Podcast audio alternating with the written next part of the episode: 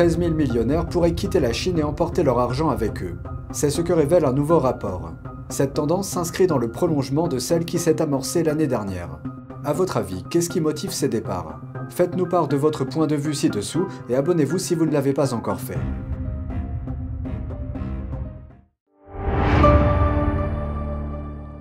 Bienvenue dans Regard sur la Chine. Les grosses fortunes s'échappent de Chine. Un nouveau rapport prévoit que le pays connaîtra le plus grand exode de millionnaires au monde en 2023.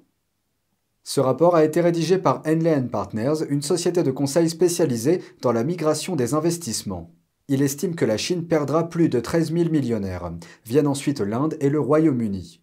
Un travailleur de l'immigration basé dans le Guangdong, qui s'occupe principalement des riches chinois, a donné son point de vue. Il constate qu'un nombre croissant de clients quittent la Chine.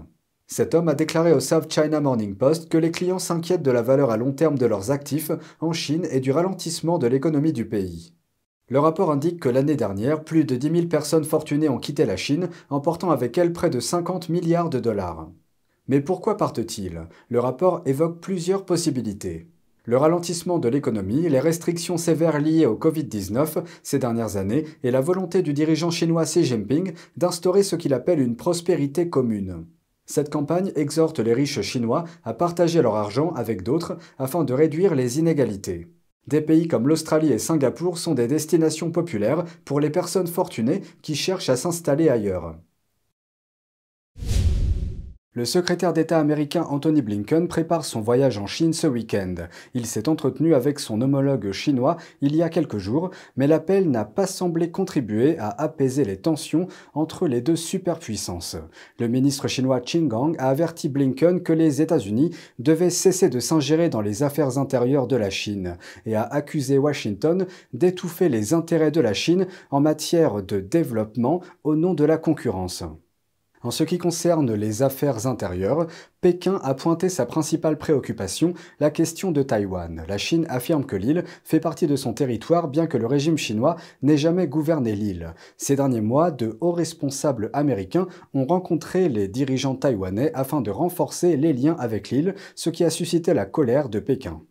En réponse aux remarques de Chin, le bureau de Blinken a souligné l'importance de la communication et l'objectif de l'administration Biden en matière de coopération entre les États-Unis et la Chine. Le chef de la diplomatie de Washington doit se rendre en Chine et en Grande-Bretagne entre le 16 et le 21 juin. Et ce après avoir précédemment annulé son voyage à la suite de l'incident du ballon espion chinois. Le voyage de Blinken sera la première visite en Chine d'un secrétaire d'État américain depuis cinq ans. L'économie chinoise est-elle sur la voie de la reprise?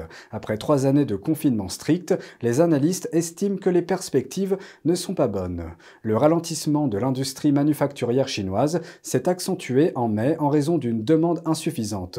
Nous avons recueilli le point de vue de quelques fabricants chinois qui nous ont donné un aperçu de la situation.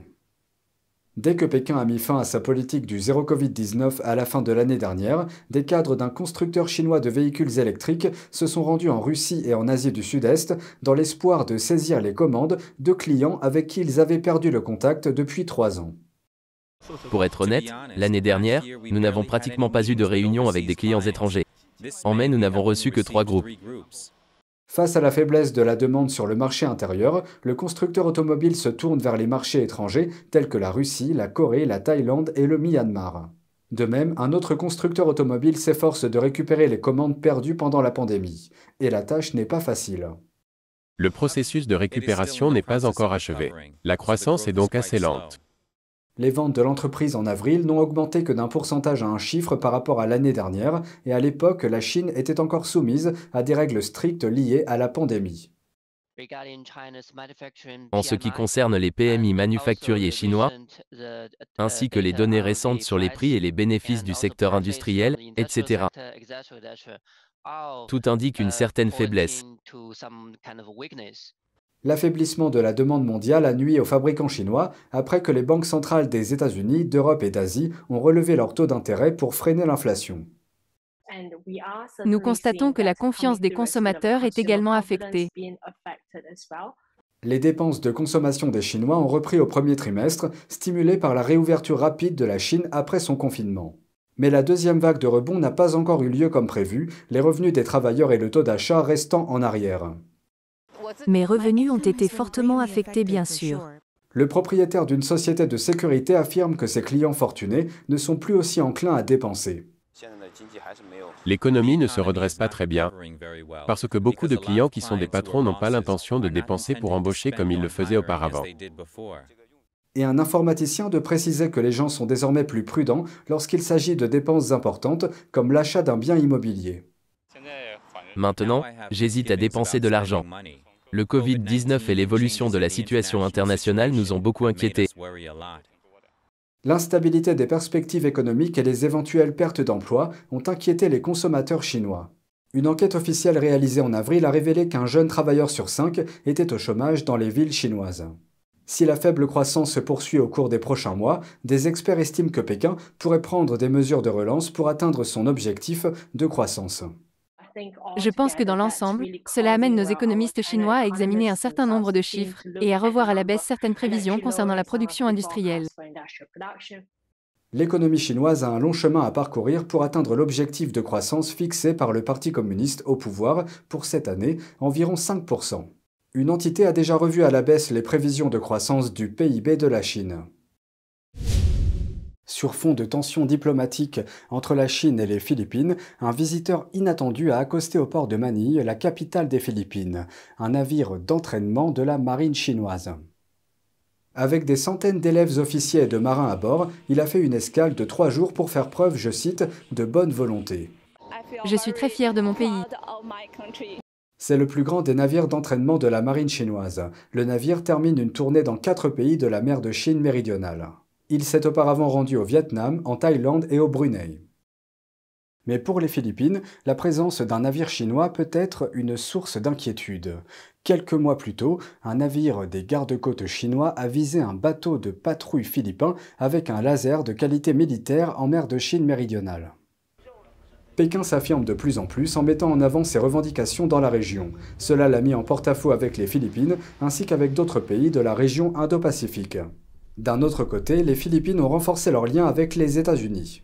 En plus d'organiser davantage d'exercices militaires conjoints, elles ont également accordé à l'armée américaine un accès plus large à leurs installations de défense en février. Revenons au navire d'entraînement de la marine chinoise. Il n'a été ouvert à la communauté philippine que le premier jour de son arrivée au port. Un homme d'affaires sino-philippin a été l'une des personnes autorisées à monter à bord du navire.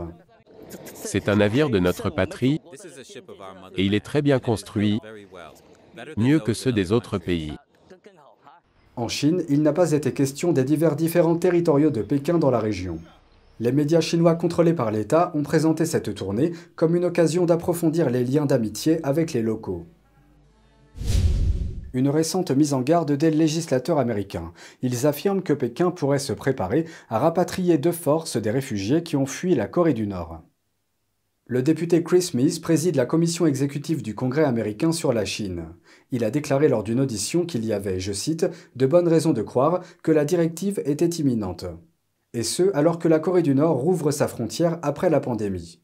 Il a cité des rapports selon lesquels environ 2000 réfugiés nord-coréens, et peut-être beaucoup plus, risquaient d'être rapatriés, ce qui, selon lui, les exposerait à leur retour à de graves violations des droits de l'homme. Chris Smith a déclaré avoir fait part de ses préoccupations aux Nations Unies en avril, les exhortant à user de leur influence auprès de Pékin pour mettre un terme à cela. L'ambassade de Chine à Washington et la mission de la Corée du Nord à l'ONU n'ont pas répondu immédiatement aux demandes de commentaires de la presse. C'est tout pour aujourd'hui. Merci d'avoir suivi Regard sur la Chine. On se retrouve lundi pour une nouvelle émission. Prenez soin de vous et à bientôt.